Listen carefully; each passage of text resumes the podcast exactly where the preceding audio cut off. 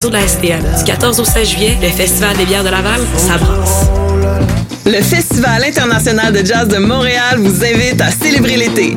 Tous les soirs, des spectacles gratuits. Le collectif hip-hop multilingue montréalais Nomadic Massive, une portion musicale groovy et soul de l'octet funk de Brooks, le groupe de Creed Hip-Hop Soul Urban Science Brass Band et le grand événement de clôture Rio Tinto avec l'excellent Anderson Pack and the Free Nationals.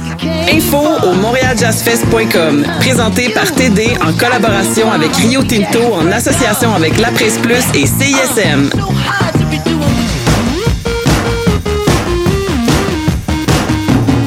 Vous écoutez CISM 89,3 FM.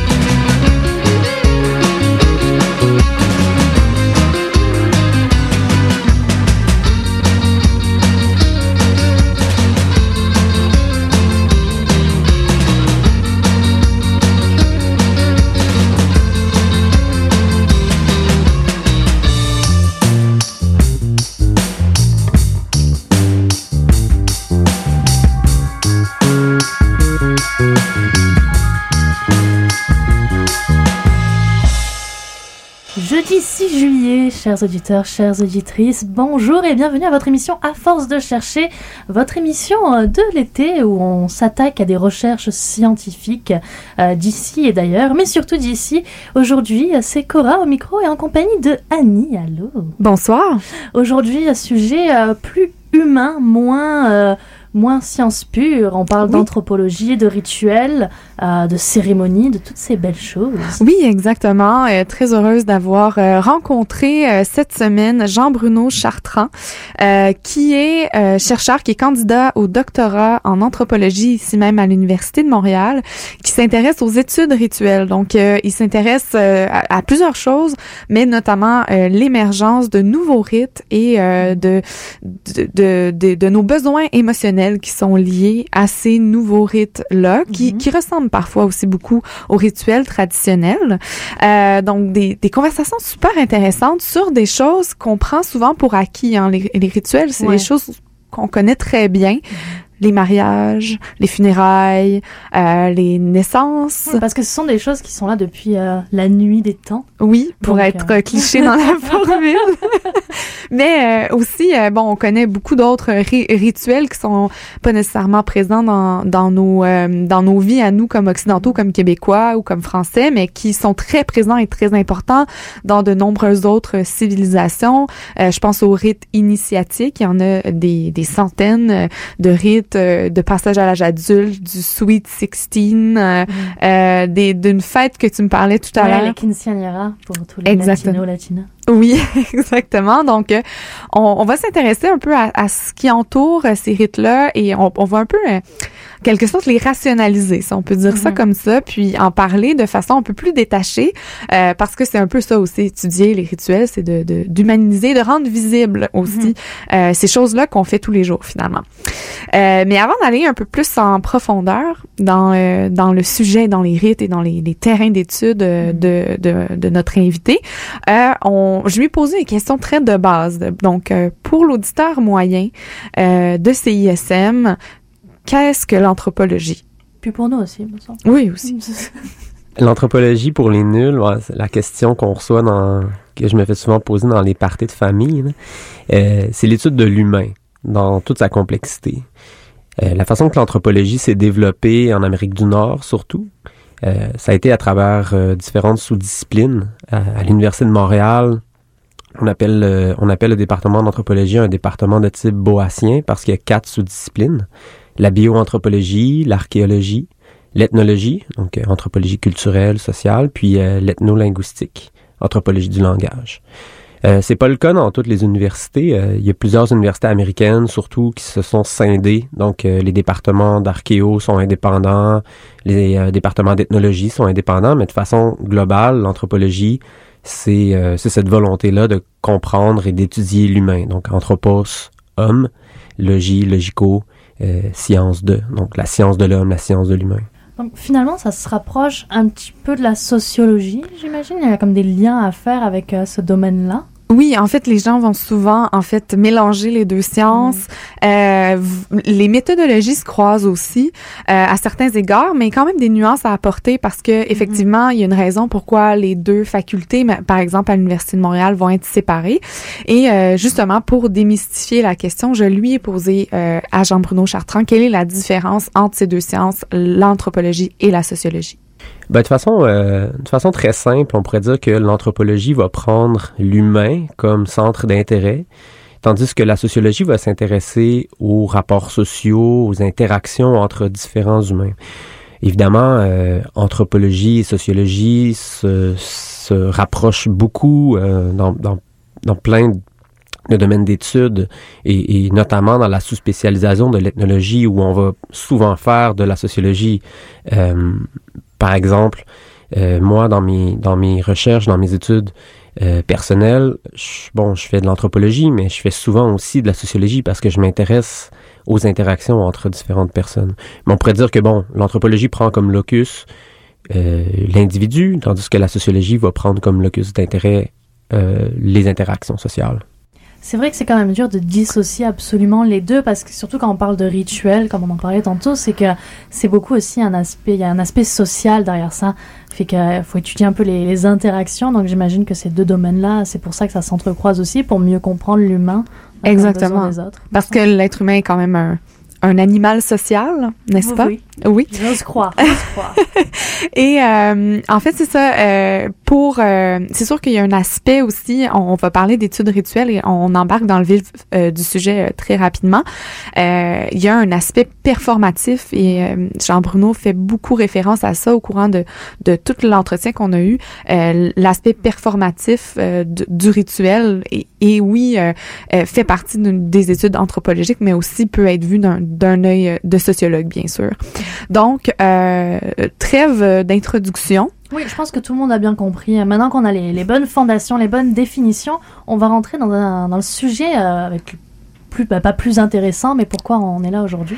Oui, exactement. Et donc, on va parler de rites, de rituels. On en a glissé un mot en toute introduction. Euh, on vous a donné des exemples, mais euh, on vous fournit également euh, l'e- l'explication venant de quelqu'un qui s'y attarde depuis plusieurs Mhm. années. Donc, l'espèce d'explication scientifique. Beaucoup plus qualifié que nous. J'aime beaucoup. euh, c'est c'est une définition très euh, très courte, très simple d'un anthropologue que j'ai euh, que j'ai beaucoup lu, que j'ai beaucoup aimé, qui s'appelle Victor Turner.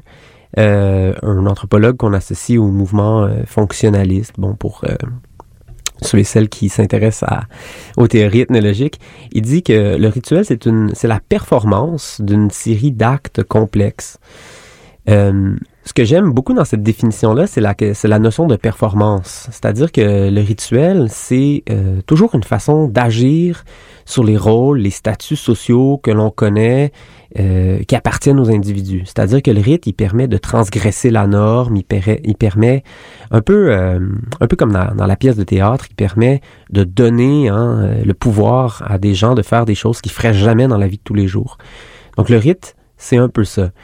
Euh, le rite, évidemment, c'est quelque chose qui est très organisé, c'est quelque chose qui est généralement collectif. Donc, si je me lève tous les matins à 8 heures et que je me brosse les dents, c'est pas nécessairement un rituel. Et c'est quelque chose qui, euh, fondamentalement, apporte un changement. Un changement euh, dans les statuts, dans les relations sociales, qui, Mhm. qui nous donne des pouvoirs souvent aussi. Les gens qui sont dans les rituels, souvent, ils sont investis euh, de certains pouvoirs, euh, du surnaturel, etc.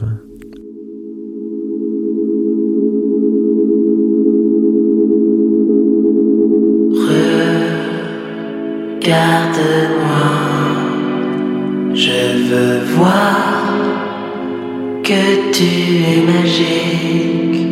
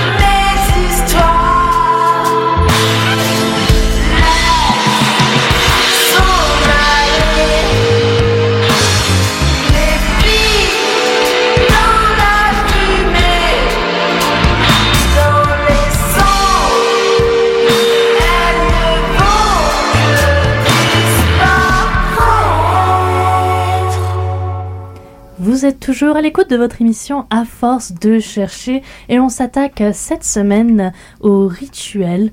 Euh, là, on va vraiment rentrer dans une recherche en particulier euh, où Annie, tu t'es entretenue avec une personne qui s'est intéressée aux pleureuses. Exactement. Euh, il y a différents types de pleureuses.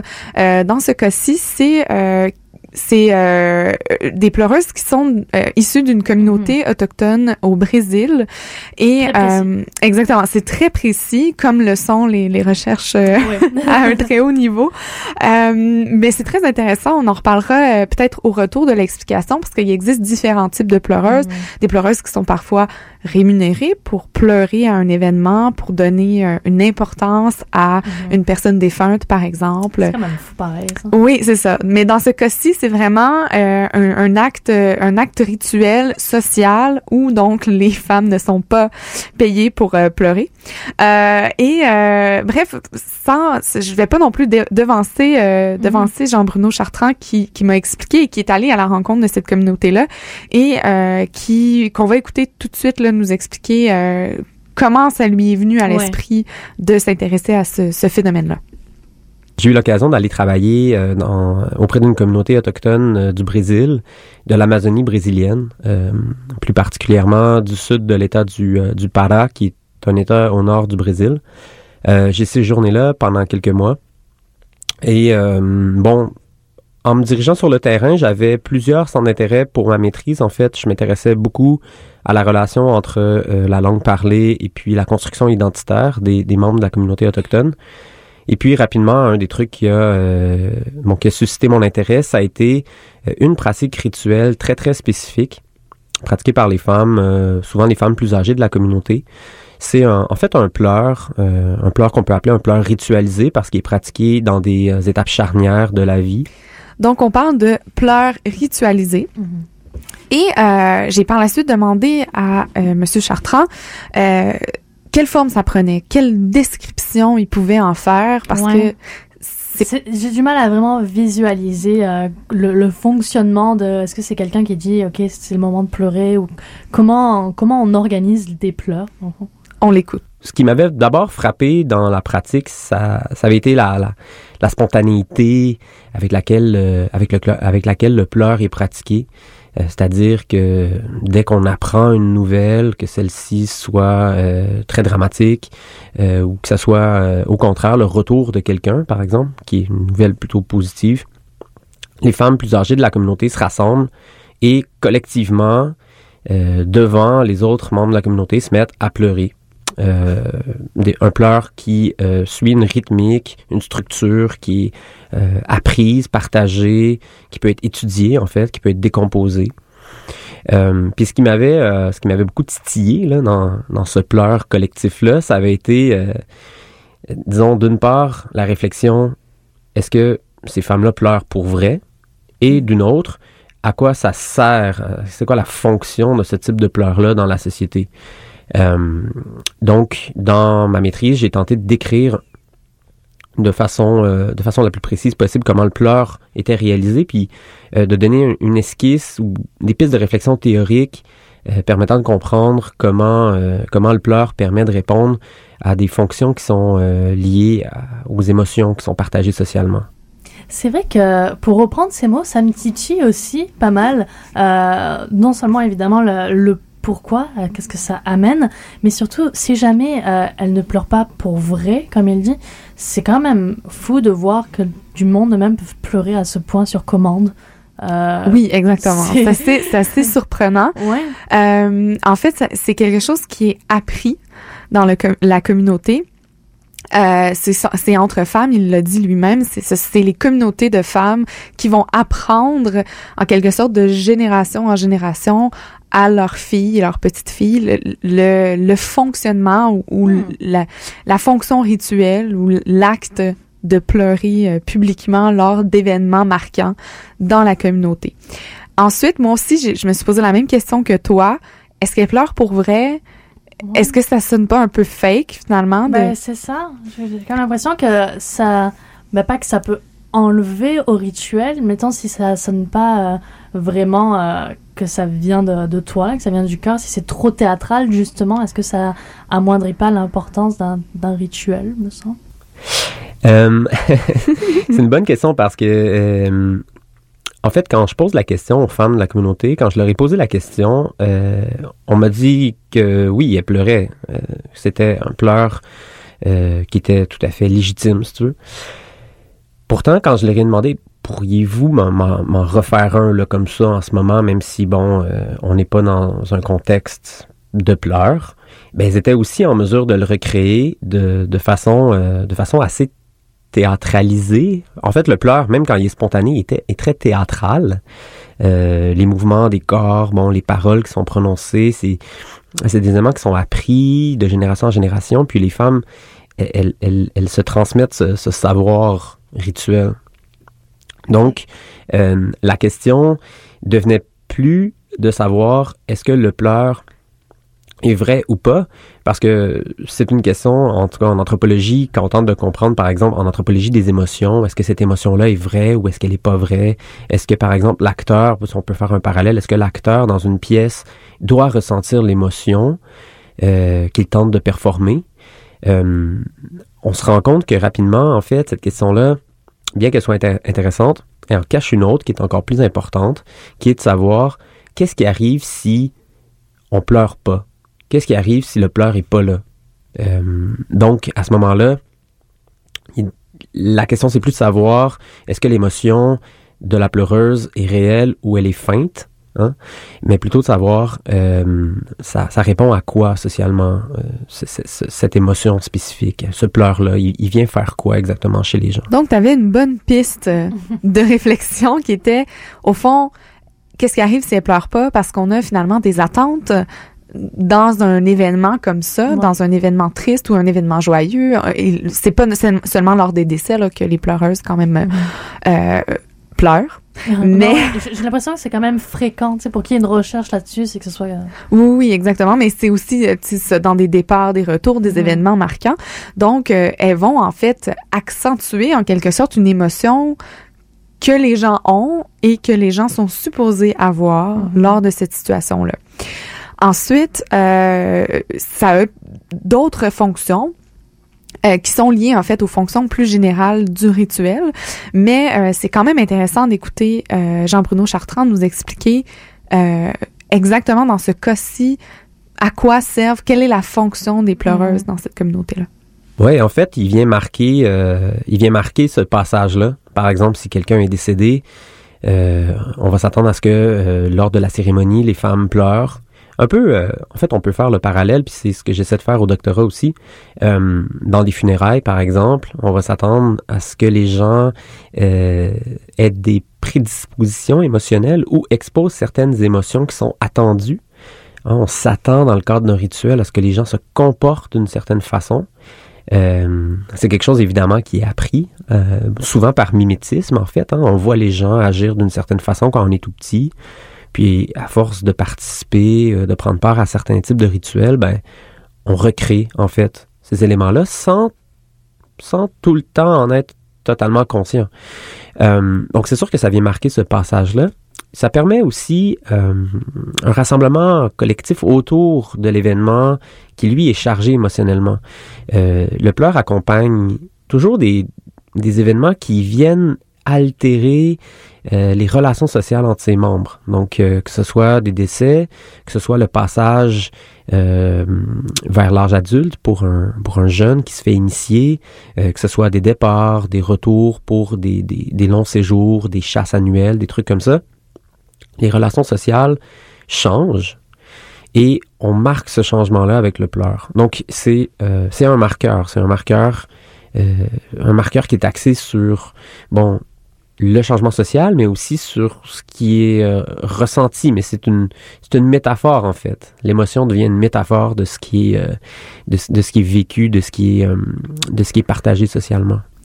Puis en fait, ce que je lui ai posé par la suite comme question, c'est euh, c'est si justement elles font ça de façon publique, Mhm. est-ce que ça a un effet d'entraînement? Donc, tu sais, c'est- un événement social qui vise à marquer un, un, un fait social ou un événement marquant dans la communauté. Puis, je, je me suis juste fiée à, à mes propres émotions. Tu sais, dans la Ouais. vie, si je vois quelqu'un pleurer, ouais, je suis un tu peu vas pas te mettre à rire dans sa face. non, c'est comme- ça. Puis même que je suis un peu emo, puis ça se peut que je pleure moi aussi. C'est comme, euh, je sais. pense, je pense que le but, c'est vraiment aussi de, de transmettre une émotion, peu importe ce qu'elle va être. Parce que peut-être que toi, oui, tu vas avoir le goût de pleurer. Peut-être d'autres personnes, mettons comme moi, je vais plus être mal à l'aise et avoir le goût de partir en courant. de pas vouloir faire une gestion de crise. Exact. Euh, mais je pense que c'est vraiment important de cette notion qu'elle pleure, mais publiquement. Que c'est pas quelque chose de caché, donc c'est pas forcément pour elle, mais vraiment pour l'environnement autour aussi. Exactement. Mais ça a quand même un effet de contagion, Mhm. comme euh, me l'a expliqué euh, Jean-Bruno Chartrand. C'est surtout euh, les, pleureuses, souvent les pleureuses plus vieilles qui vont euh, plus âgées, c'est-à-dire le- celles qui sont les plus compétentes, si on veut. Mais, euh, mais oui, c'est vraiment un bon point. En fait, la, question de la contagion est, vraiment présente parce que même les hommes, les plus jeunes, euh, on va les voir pleurer ou du moins manifester euh, une certaine forme de tristesse. Et puis, euh, ce qui est encore plus intéressant, c'est que euh, c'est que dans, dans la croyance populaire, dans la mythologie de, de la communauté où j'ai séjourné, le, le pleur et le rire ont des sources communes, en fait. Euh, ils ont été appris un peu de la même façon. Euh, Et quand on pense au rire, on parle, on pense beaucoup à la contagion. On, pense à quelqu'un qui, on dit le rire est contagieux. Quand quelqu'un rit, ça nous donne envie de rire. Et c'est un peu la même chose pour le pleur. Puis c'est intéressant de voir que les deux sont considérés comme étant euh, les deux parties d'un même apprentissage. Donc ils sont comme complémentaires.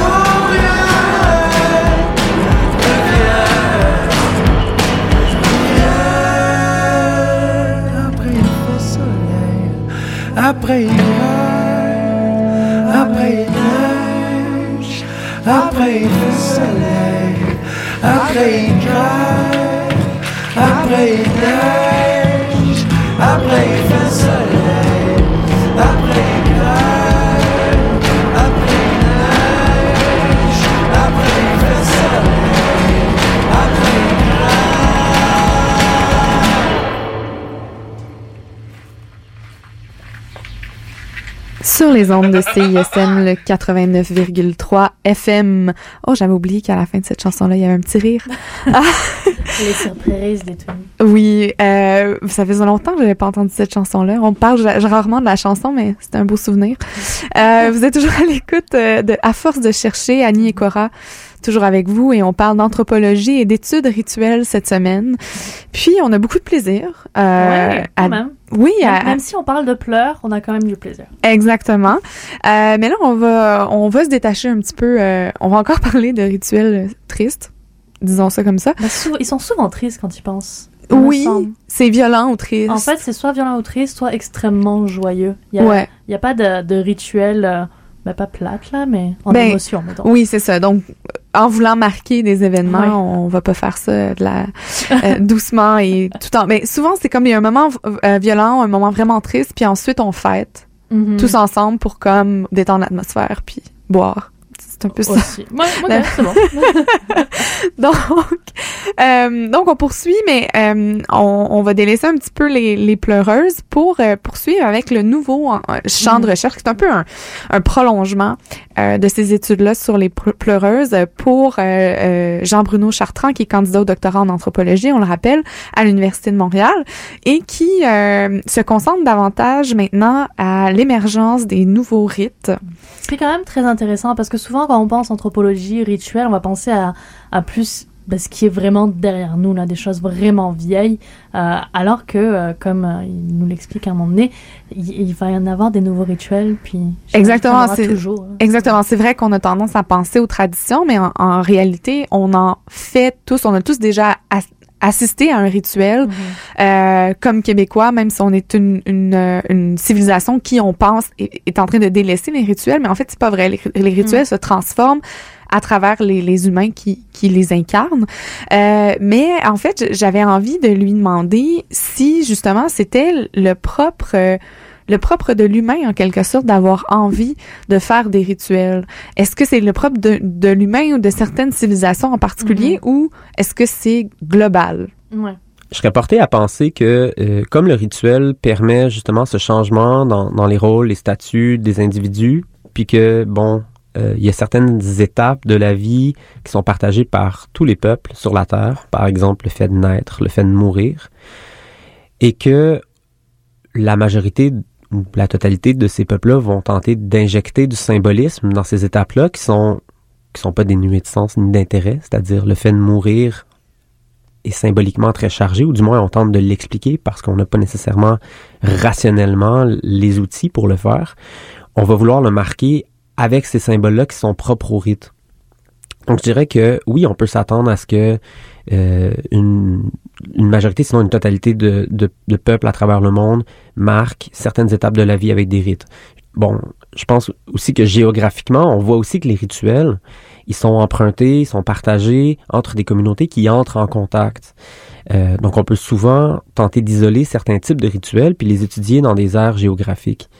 Euh, pour des communautés, euh, des peuples qui sont jamais entrés en contact, ça peut être très intéressant en fait de comparer des structures rituelles.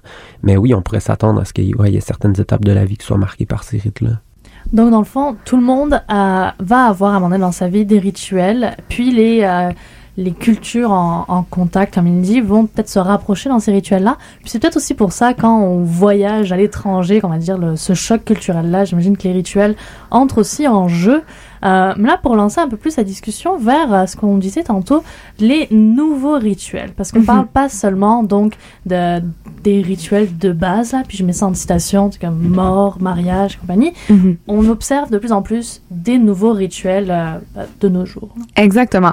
En fait, euh, les, les nouveaux rites, ça en- englobe plusieurs choses. Ça englobe les rituels, euh, des rituels par exemple qui n'existaient pas mais que tout d'un coup émergent, on se met à pratiquer ces rituels-là euh, suite à justement un partage où on est entré en contact avec ce rite-là, puis tout d'un coup, euh, par euh, ben, un groupe de personnes va s'intéresser à ce type de rituel-là, va l'adopter, va se l'approprier, puis ça va faire émerger un nouveau rite. C'est un, Euh, un peu contagieux dans le fond. Oui, Comme, comme hein. les pleurs. oui, exactement. Euh, un des rites euh, qui n'existait pas au Québec, mais qui émerge de plus en plus, et là, je trouve ça assez euh, particulier, c'est les rituels de première menstruation. Euh, personnellement, je n'ai pas eu de rituel de première menstruation. Euh, Euh, non, je, je l'ai appris son existence de ce rituel-là quand tu m'en as parlé tout à l'heure. Euh, puis j'étais quand même pas mal heureuse de ne pas être au courant. Euh. en, fait- en fait, ça peut être vu de façon très belle aussi. On, on peut. Bon, ça dépend de quelle façon c'est performé, bien sûr. Moi, je me, j'ai trouvé ça, j'ai été surprise. Je, je pensais pas qu'il allait parler de rituel de première menstruation, puis qu'ensuite il allait dire au Québec, parce qu'effectivement, c'est pas quelque chose Mhm. que j'ai connu, et c'est jamais, c'est pas quelque chose que mon entourage a connu non plus à ma connaissance. Euh, grosso modo, là, c'est un rite initiatique. Euh, où euh, des femmes vont se regrouper autour d'une jeune fille au moment de ses premières règles et vont en quelque sorte symboliser euh, ce passage à l'âge adulte là et aussi parfois ben ça peut se faire de façon plus ou moins violente euh, parce que comme Jean-Bruno euh, Chartrand me l'a dit souvent des rites initiatiques euh, ça a tendance à faire appel à la violence Mais Euh, ça marque marque à un moment donné. Exactement. Faut que ça marque pour vrai. Et dans certains rituels euh, de, de première menstruation, euh, pour symboliser la souffrance et la douleur euh, des, des règles, la violence des règles, en fait, on va frapper au visage la Ouais. jeune fille. C'est comme si c'était pas assez. C'est ça. Comme, tu vas vivre des décennies et décennies avec cette souffrance-là, mais on va le marquer un peu plus. Ouais. Puis après ça, il y a une fête, puis tout le monde est relax. Mais comme il y a, il y a ce, il y a ce- cette, euh, bon, ce rite-là. Ça, c'est un exemple de nouveau rite qui émerge. Euh, donc, Un bon party de. Ouais, c'est ça. Euh, parmi les rites, euh, des nouveaux rites, il y a aussi des rites qui existaient déjà, mais qui étaient plus, disons, underground. C'est des rites que l'anthropologie ou la science euh, avait plus ou moins considérés comme des rites et qui le sont de plus en plus. Euh, on parle, par exemple, des rituels d'initiation dans les programmes d'études, euh, où là, ça va vraiment euh, représenter là, le, le schème na- naturel là, des initiations. Donc, les initiés vont abuser des non-initiés. Mhm. Puis, euh, bon, les gens vont s'approprier ce rituel-là de plus en plus. Et, euh, bon, c'est sûr aussi, ça peut causer des problèmes parce que des On en rituels... parle tous les ans. Exactement. Mais en même temps, ça prouve que ces rituels-là, il y a quand même une évolution là-dedans. On Mhm. voit tous les ans des choses qui sont euh, euh, recommandées ou interdites par rapport aux rituels des années passées. Exactement. Et comme tout rituel initiatique, comme on vient de le dire, ça peut parfois être violent, Mhm. douloureux, difficile. Euh, donc euh, voilà. Ensuite, sinon, il y a les rites qu'on connaît déjà, euh, mais qui se transforment parce que les symboles changent ou la pratique à l'intérieur du rite va se transformer. Euh, au fond, c'est un rituel traditionnel Mhm. dont la structure va être changée. Par exemple, je sais pas si tu as vu ça cette semaine, il y a eu un un, un article euh, qui a été euh, écrit dans euh, Ton petit look Moms, ok, j'ai des mamans dans mon réseau, qui parlait euh, du blessing way. C'est comme une nouvelle façon de faire un, un shower de bébé. Euh, puis en fait, c'est inspiré ou euh, de, de certaines traditions de communautés autochtones où euh, plutôt que de faire un shower puis de- d'être super matérialiste puis de donner plein de cadeaux à la jeune future maman, ça va être une expérience un peu plus spirituelle Mhm. où les femmes qui entourent la femme enceinte vont l'accompagner avant, ben, dans le processus qui l'amène vers l'accouchement. Puis durant la cérémonie, par exemple, ils vont, toutes les femmes vont s'enrouler un fil rouge autour des poignets qui vont toutes être reliées entre elles en cercle. Puis là, ils vont envoyer des bonnes énergies à la future maman. Puis ensuite, ils vont couper euh, le fil et chacune des femmes va conserver le petit fil rouge jusqu'à ce que la maman accouche. Puis c'est comme une façon de lui montrer qu'elles sont avec elle.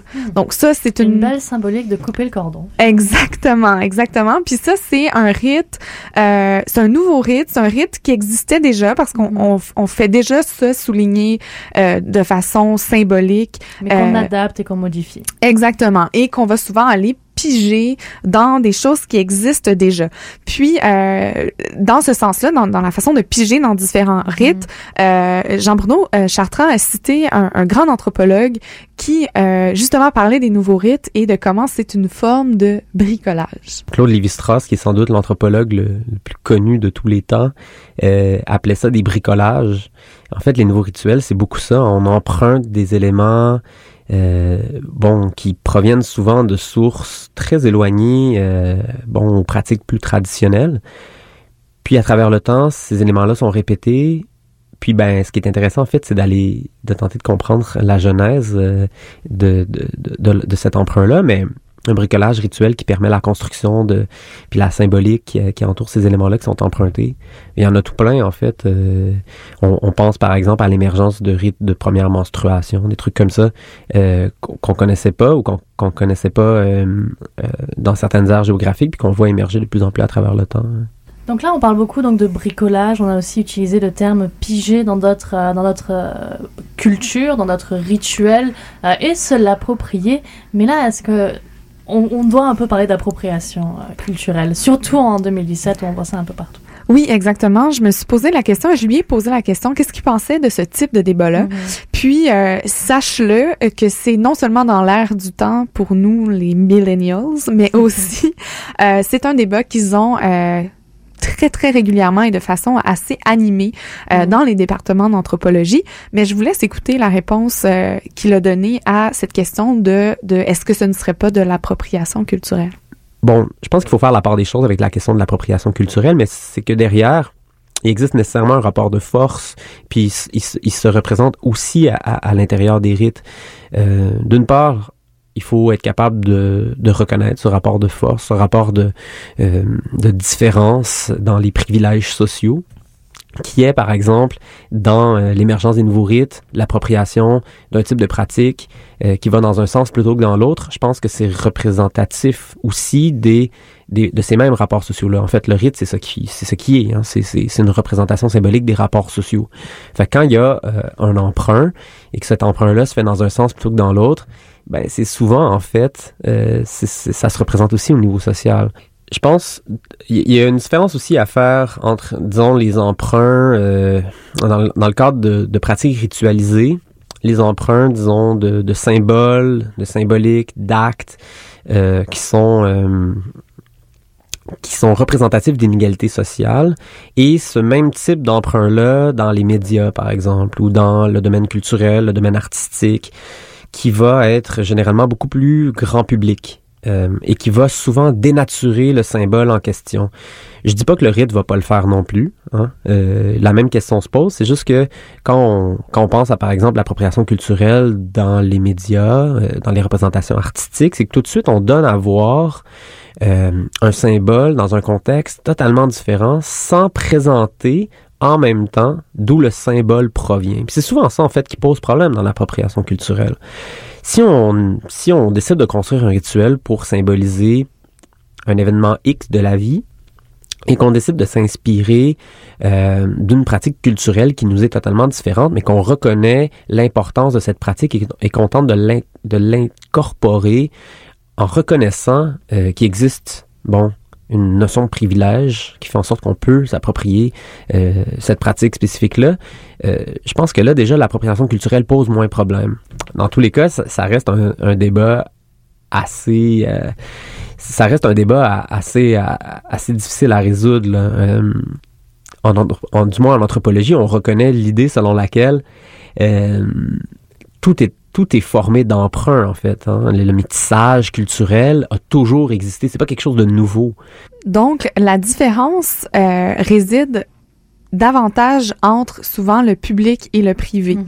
Euh, ce qui semble dire, puis ce euh, en quoi je pense, je pense que je me rattache un peu à, à cette vision-là aussi, c'est que euh, dans le privé, si on va euh, prendre acte ou euh, aller prendre euh, un symbole qui personnellement nous rejoint aussi tout en reconnaissant la valeur symbolique et la valeur culturelle euh, et patrimoniale etc de de ce symbole là c'est pas ça a pas la même euh, le même potentiel d'oppression que de prendre un symbole de l'arracher de son contexte puis de le performer sur une scène Ouais, c'est toute une question aussi de est-ce qu'on veut simplement prendre ce symbole-là par imitation euh, parce qu'on trouve ça le fun ou est-ce que justement, comme tu l'expliquais, est-ce que ça, ça nous touche à nous aussi? Et donc finalement, oui, c'est un symbole pour telle culture, mais c'en est aussi un pour nous, euh, peut-être d'une autre manière ou d'une manière similaire. Donc, euh, ouais, c'est une fine ligne à ne pas franchir, j'imagine.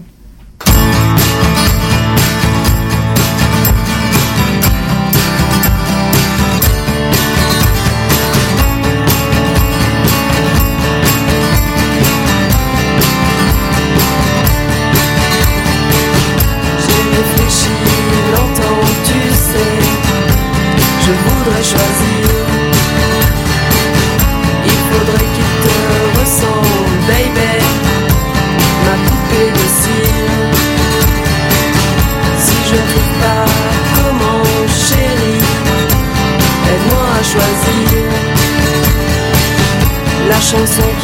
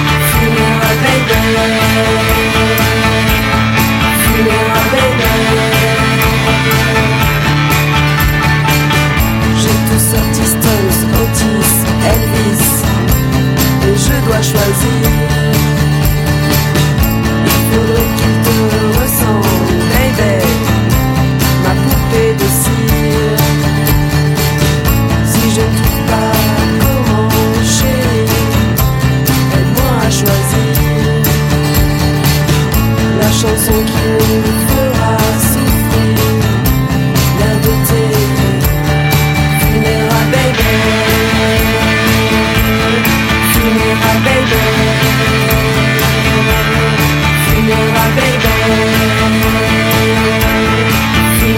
Baby.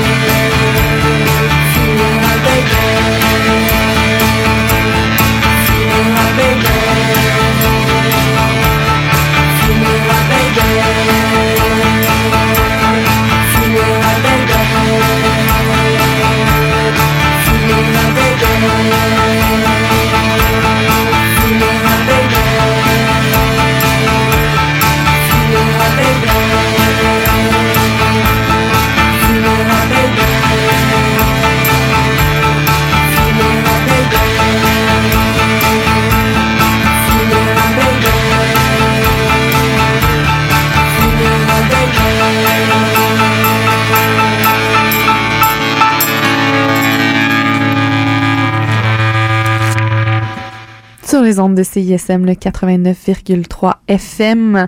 Vous êtes toujours à l'écoute d'À force de chercher avec Annie et Cora.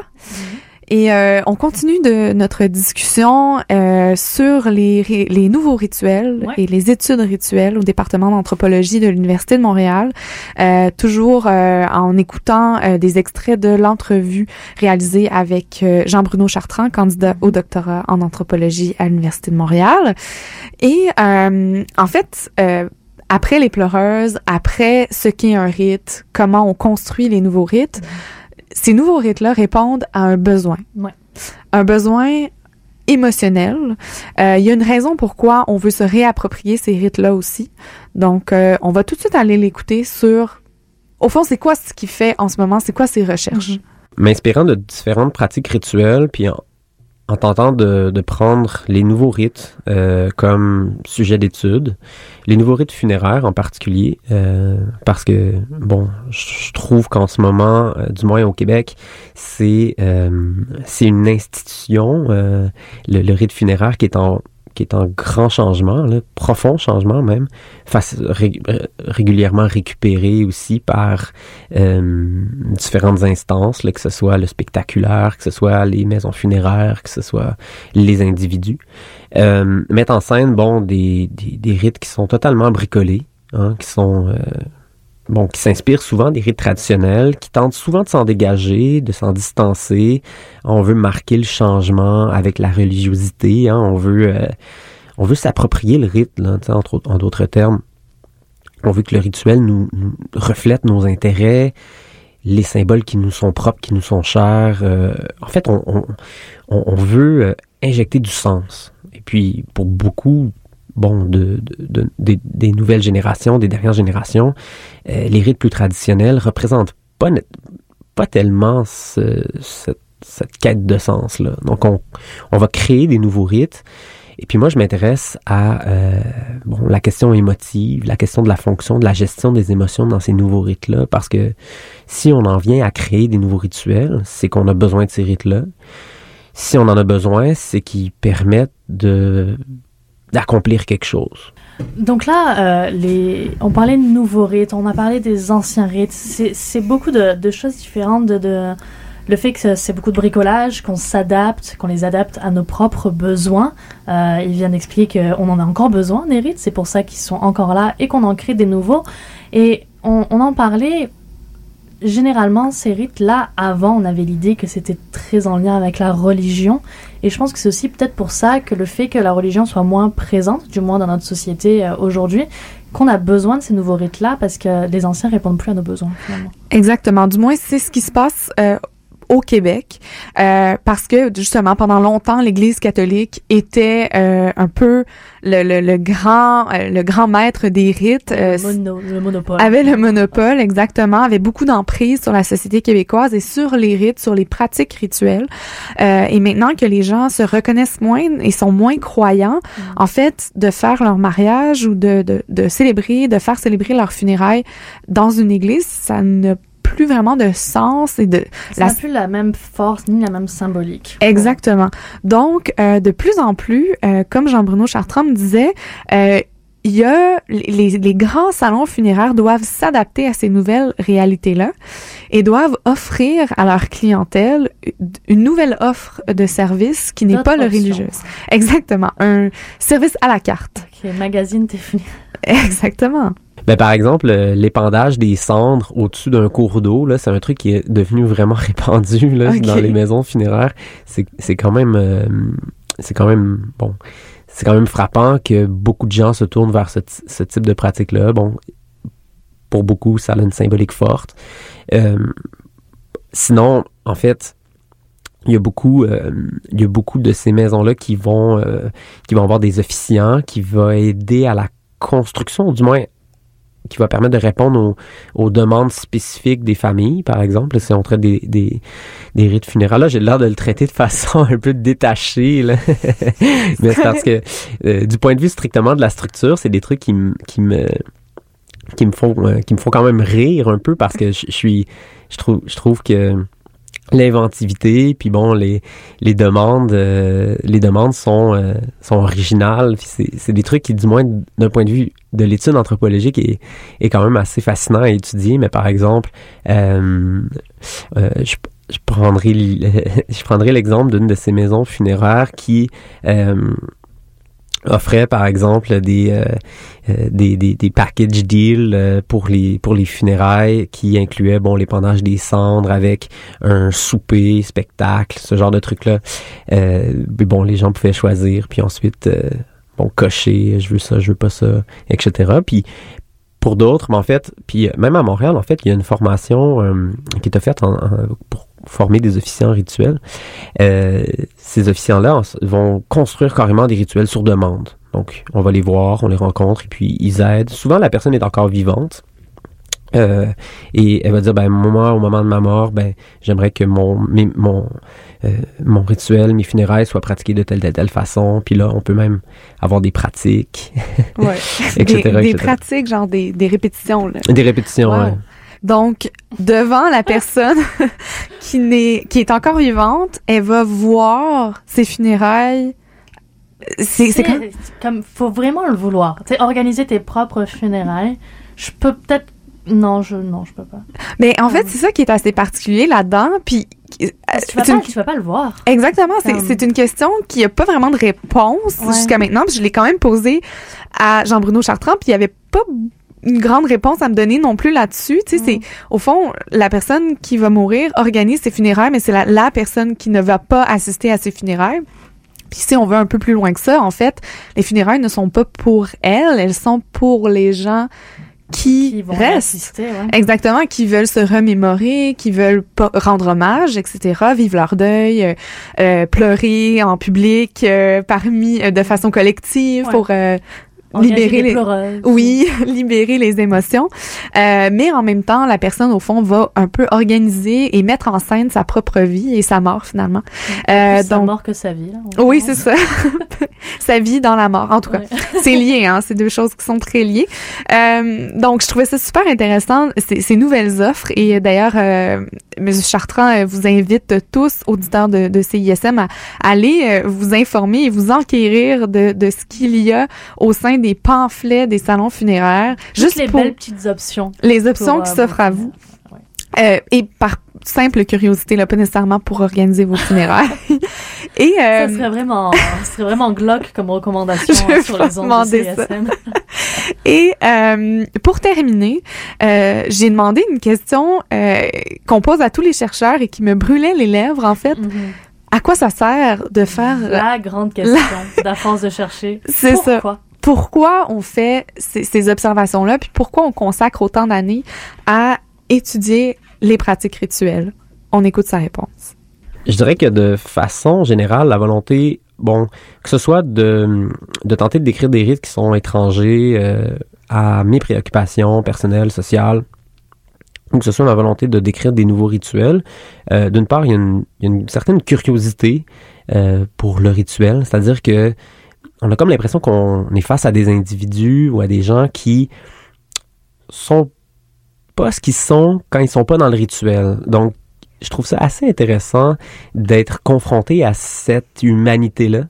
euh, d'un point de vue euh, d'un point de vue personnel. Puis bon, dans ce que j'écris sur le sujet, dans ce que je documente au sujet des rites, j'essaie beaucoup de m'attarder à ces éléments-là. En quoi est-ce que les personnes ont l'air différentes? En quoi est-ce que les personnes, d'une part, ils répètent ou ils tentent de se conformer à une structure, puis d'une autre part, il y a quelque chose de très authentique dans le rituel. Il y a quelque chose de qui permet de faire ressortir des, tensions qui sont ancrées auprès des individus. Donc, je tente de décrire ça.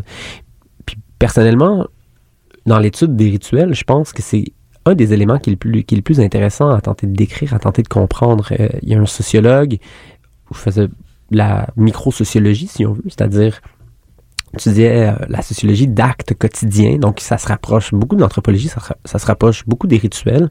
S'appelle Erving Goffman. Euh, dans, euh, dans ses livres qui sont d'ailleurs euh, très bien écrits et, et, euh, bon, qui vont beaucoup dans le détail des actions quotidiennes, il permet vraiment de, de comprendre comment les gens sont réellement. Et je pense que les rituels, c'est une façon de comprendre comment les individus se comportent réellement, c'est-à-dire à travers les conventions sociales, la façon selon laquelle on se comporte tous les jours, il y a quelque chose qu'on cache derrière et c'est souvent à travers les rituels qu'on peut avoir accès à ça. Euh, donc, je dirais que l'étude des rites, ça permet ça euh, d'un point de vue personnel. C'est ce que j'en retire personnellement. D'un point de vue collectif, pour l'avancement des connaissances, là, euh, pour l'humanité, euh, l'étude des changements, euh, l'étude des changements rituels, l'étude par exemple de l'émergence des nouveaux rites et des changements sociaux, ce que je pense que ça permet de comprendre, c'est où est-ce qu'on se situe en tant que société, euh, où est-ce que les gens sont rendus, de quoi les gens ont besoin. Et les rituels, c'est souvent, du moins, moi je le pense, une façon de symboliser des trucs euh, qui sont nécessaires à notre, à notre vie quotidienne. Le rite, il permet de marquer dans le temps des événements, puis les rites vont changer pour, pour symboliser, pour marquer euh, ces passages-là. Je pense que quand on étudie les rites, on réussit à comprendre en tant que société ce qui importe aux individus. Donc, euh, j'espère que cet euh, épisode, à force de chercher, vous aura permis un peu de, de nous situer, euh, vous aura donné envie d'en connaître davantage, en fait, sur les nouvelles pratiques rituelles, de vous questionner si jamais vous, vous avez adopté de ces nouvelles pratiques rituelles-là. Euh, je, je remercie également Jean-Bruno Chartrand, candidat au doctorat en anthropologie à l'Université de Montréal, de nous avoir accordé son temps Absolument. Et son savoir Surtout sans savoir. surtout son savoir. Et euh, ben, je remercie euh, tous les auditeurs de la marge d'avoir été à l'écoute de ce nouvel épisode d'À force de chercher. Merci Cora. Merci à toi, Annie. Et je vous souhaite une belle soirée sur les ondes de la marge. Bye.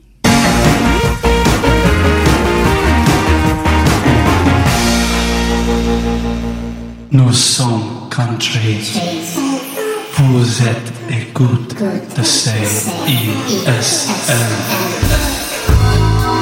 This is Mac DeMarco. I never went to college, but now I'm all over the radio stations. Prepare yourself for some of the best music you will ever experience. Bonjour, je suis heureuse de vous retrouver. Vous avez besoin d'un moment de réconfort? Eh bien, passons ce moment ensemble. On peut se laisser guider par une musique en remuant un peu les orteils. Rendez-vous vendredi à 23h pour écouter Rêve prémonitoire. Pour la toute première fois en 6 ans, A Perfect Circle. Le mardi 14 novembre à la Place Belle à Laval. A Perfect Circle en concert. En vente le vendredi 23 juin à 10h sur placebelle.ca, evenco.ca ou par téléphone au 1-855-634-4472. A Perfect Circle. Yo, what's good, c'est Rangers. Vous écoutez CSM 89.3, La Marge. Yeah!